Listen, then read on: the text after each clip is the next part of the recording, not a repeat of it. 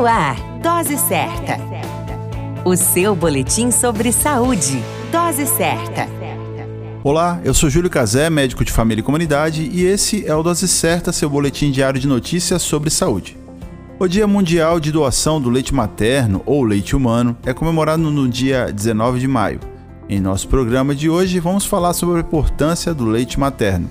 O leite materno é o principal alimento do recém-nascido, fornecendo-lhes todos os nutrientes necessários, pois, como sabemos, algumas mães, devido a alguns fatores, ficam incapacitadas de amamentar seus bebês, tornando a doação do leite humano essencial para o desenvolvimento dos bebês que não puderam ser amamentados pelas suas mães.